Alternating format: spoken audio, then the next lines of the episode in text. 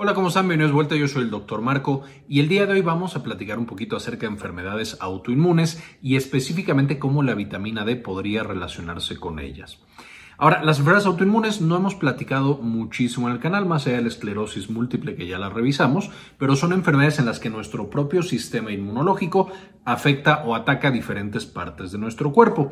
Entonces puede atacar nuestras articulaciones, y entonces tenemos artritis reumatoide, nuestra mielina, y entonces tenemos esclerosis múltiple, nuestro intestino, y entonces tenemos eh, colitis ulcerativa crónica inespecífica, también conocida como CUSI o enfermedad de Crohn, etcétera, etcétera. Entonces tenemos muchos órganos que pueden ser afectados por el sistema inmune, causando diferentes enfermedades inmunológicas.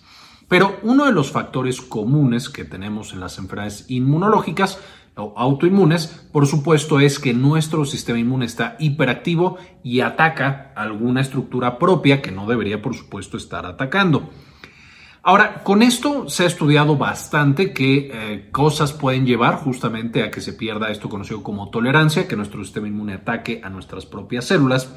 Y uno de los factores que se ha asociado es, por supuesto, que no existen los frenos que usualmente tendríamos para este sistema tan importante. Es decir, en estos pacientes pareciera que algo no frena el sistema inmune de la manera que debería y entonces se genera este ataque.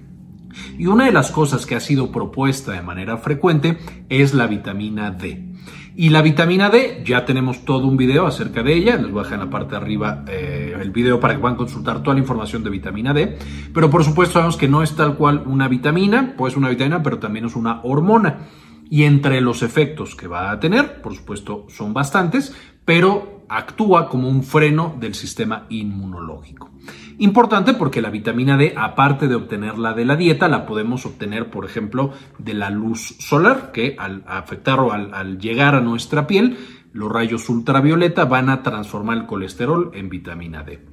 De manera que, pensando en esto, se ha estudiado, por ejemplo, el efecto que tiene el sol sobre algunas enfermedades autoinmunes y justo se ha visto que lo disminuye. Por ejemplo, en un estudio en Francia en el 2013, el doctor Prevost eh, justamente demostraron que la exposición a mayor luz solar generaba una menor incidencia, es decir, aparición de enfermedad inflamatoria intestinal, específicamente enfermedad de Crohn, que es la que estamos mencionando, aunque no otros tipos de enfermedades intestinales autoinmunes.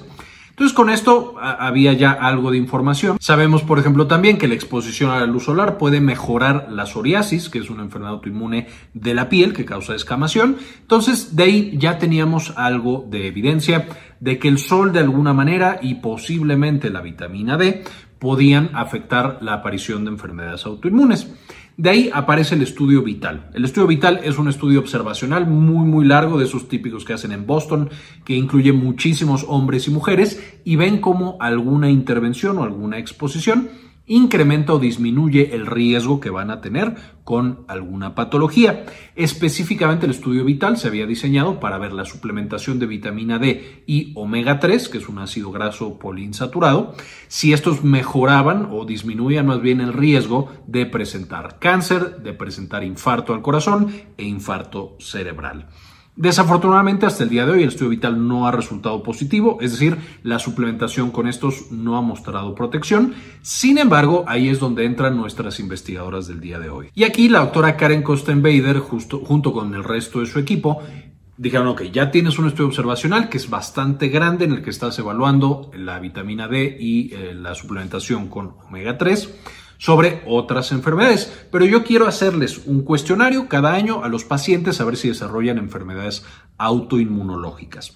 Y justamente genera entonces este estudio auxiliar, este estudio secundario, en el que esencialmente elaboran un diseño factorial. ¿Qué significa este diseño factorial?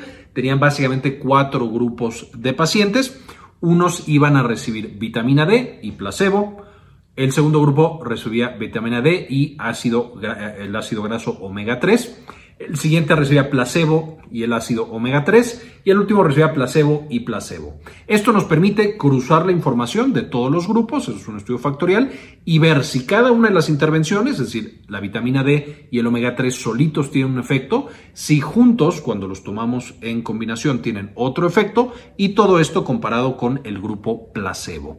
Entonces son estudios bastante buenos que nos permiten ver de manera muy clara cuál es el efecto del fármaco y cuál es el efecto de la interacción de ambos fármacos o en este caso de ambos suplementos. ¿Quién participó en este estudio? Esencialmente lograron meter en este estudio secundario a 25.871 participantes, de los cuales 12.786 eran hombres y 13.085 eran mujeres y tenían que tener más de 50 años en el caso de los hombres usualmente y más de 55 en mujeres. Si más o menos el promedio de edades eran arriba de 50 y de 55 respectivamente. Entonces estamos hablando ya, por supuesto, de eh, población adulta. Y se les iba a aplicar, dependiendo del grupo, 2.000 unidades internacionales de vitamina D o un gramo al día de omega 3. Los 2.000 unidades internacionales de vitamina D también eran al día y, por supuesto, el placebo que el placebo no tiene ningún efecto biológico. Y cuando hicieron este seguimiento, al principio a algunos de los pacientes, no a todos, se les hacía una medición basal de vitamina D y de ácidos grasos de tipo omega para ver en qué nivel estaban, si estaban por debajo o estaban por, arriba. La mayoría tenían un nivel eh, aceptable para la población, para la edad y para la región geográfica y de ahí daban ese seguimiento anual. Los pacientes tenían que contestar un cuestionario de los síntomas que presentaban o no presentaban y cuando presentaban síntomas se les recomendaba ir con un médico para hacer ya el diagnóstico definitivo, aunque también por ser un estudio observacional no siempre se lograba el diagnóstico definitivo del médico. Entonces, como podrán ver también el estudio es muy bueno, es muy grande, pero tiene sus limitaciones y no nos muestra exactamente cómo es la realidad. ¿Qué fue lo que encontraron en este estudio con el seguimiento a 5 años? En el grupo que recibía solamente vitamina D, encontraron que 123 pacientes a lo largo de los 5 años desarrollaron alguna enfermedad autoinmune, versus el grupo placebo que fue 155 pacientes. Es decir, hubo una reducción en los que consumían vitamina D comparado con placebo, dándonos un eh, hazard ratio de 0.78. Es decir, una reducción más o menos del 22% de ese riesgo de la aparición de este efecto o de esta enfermedad autoinmunológica. Y este era un resultado significativo, una P de 0.045. Ahora, para el grupo de omega 3 encontraron que hubo una reducción, sin embargo la reducción no fue significativa. Entonces, pareciera que solita la vitamina D tiene un efecto reduciendo la frecuencia de enfermedades autoinmunes, el ácido omega 3 solito no parecería tener un efecto significativo. Finalmente, cuando compararon los que tomaban ambas, tampoco encontraron una relación significativa entre el consumo de vitamina D y de ácidos omega 3. Esto significaría en esencia que el agregarle el ácido omega 3 a la vitamina D no parece incrementar el efecto de protección que tiene solita la vitamina D. Como estábamos diciendo, estos resultados son muy buenos, no son tampoco definitivos y tendrá que estudiarse de manera más precisa esta interacción de omega 3. Hasta ahora la evidencia parece sugerir que no tiene un efecto el ácido omega 3 al menos en la aparición de enfermedades autoinmunes. Sin embargo, la vitamina D sí lo tendría. Ahora, el tema de la vitamina D ha sido un poco complejo debido a que, como ya dijimos que está relacionada con el sol, eh, hay lugares en el mundo en los que tenemos mucho sol y otros lugares en los que tenemos muy poquito sol. Eso lleva, por supuesto, a que haya grandes variaciones entre la exposición al sol y por lo tanto la vitamina D que obtenemos a través del sol en diferentes regiones del mundo. No solo eso, incluso en regiones donde hay mucho sol, mientras más hay ciertos tipos de trabajo, como somos los oficinistas, pues menor exposición tenemos al sol, incluso si está a unos pasos y, simplemente lo ignoramos para seguir trabajando. Con todo esto ha habido mucha investigación acerca del el efecto que tiene el sol sobre eh, diferentes poblaciones con resultados mixtos. De nuevo, esto podría ser debido a las diferencias en la exposición. Sin embargo, se ha encontrado que cada vez de manera más prevalente en el mundo hay una deficiencia de vitamina D. Es decir, la mayoría de las personas, debido a los cambios en la dieta y a la falta de exposición solar, eh, cada vez consumimos menos de esta importante vitamina hormona y esto nos va a llevar a tener algunas consecuencias específicas. Entonces, la vitamina D, como mencionamos, se ha estado estudiando en cuanto a si deberíamos suplementarla o no para ciertas patologías y para ciertas enfermedades. Este estudio es una muy buena, es un muy buen paso, es un eh, estudio muy importante para demostrar que al menos en algunos pacientes, este estudio, como mencionas, fue hecho en Boston, es decir, mucho más al norte del planeta, pero podría significar que en pacientes que tienen un alto riesgo de presentar enfermedades autoinmunes o incluso que ya tienen enfermedades autoinmunes, la suplementación de vitamina D podría ayudarles a lo mejor a disminuir la severidad. De nuevo, esto no está demostrado en este estudio particular. Sin embargo, eh, en los pacientes que no la han desarrollado, pareciera que sí puede hacer menos frecuente la aparición de esas enfermedades autoinmunológicas. Ahora, por estas grandes diferencias, habrá que estudiar si en países mucho más soleados, en los que recibimos sol todo el año, eh, especialmente en las personas que no o que tienen suficiente exposición solar, si esta suplementación también es necesaria o no es necesaria, si tiene un efecto positivo o no lo tiene.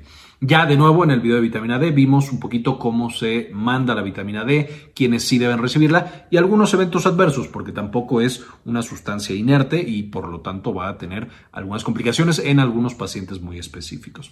Entonces siempre tendremos que estar evaluando el riesgo de mi paciente contra el beneficio para saber si la suplementación con vitamina D es buena, es adecuada o no lo es. Sin embargo, bueno, una vez más, muy buenos resultados. Eh, se necesita mucho tiempo de tomar esta vitamina D diario para tener el efecto positivo. Sin embargo, esto de nuevo son buenos resultados. Les voy a dejar en la descripción del video el enlace a los artículos para que se metan, para que lo investiguen un poquito más. Ya lo hablamos, como mencionaba también en el video de vitamina D. Entonces también les dejo ese allá para que lo puedan consultar. Con esto terminamos el día de hoy. Muchas gracias por ver hasta este punto del video. Quisiera finalmente agradecer a las personas que han decidido apoyar a este canal con una donación mensual de uno o de dos dólares al mes. Y este video se lo dedico entonces a Jason Silva, Cindy Magaña Bobadilla, Gustavo Francioli, Alejandro Pardo, María Eugenia Sobrino, Antonio Guizar, Doctor Mineralín, Bajo la Lupa, Gladys Alvarado, Pablo Antonio, Rosaura Murillo Gómez, Gilberto Argueta, Mari García, Rubén Núñez, Héctor L. Sáenz, Doctora Emilis, Javier Mejía, Sandy Oliva, Ana Karen Tejeda, Enrique Segarra y doctora Susana Vidal. Muchas gracias por el apoyo. Por supuesto, si quieren también apoyarnos, en la descripción del video también van a encontrar un enlace para este tipo de donaciones. Muchas gracias y como siempre, ayúdenos a cambiar el mundo. Compartan la información. Quería comentarles también que ya tenemos activada nuestra clínica en línea, Clínica Cares.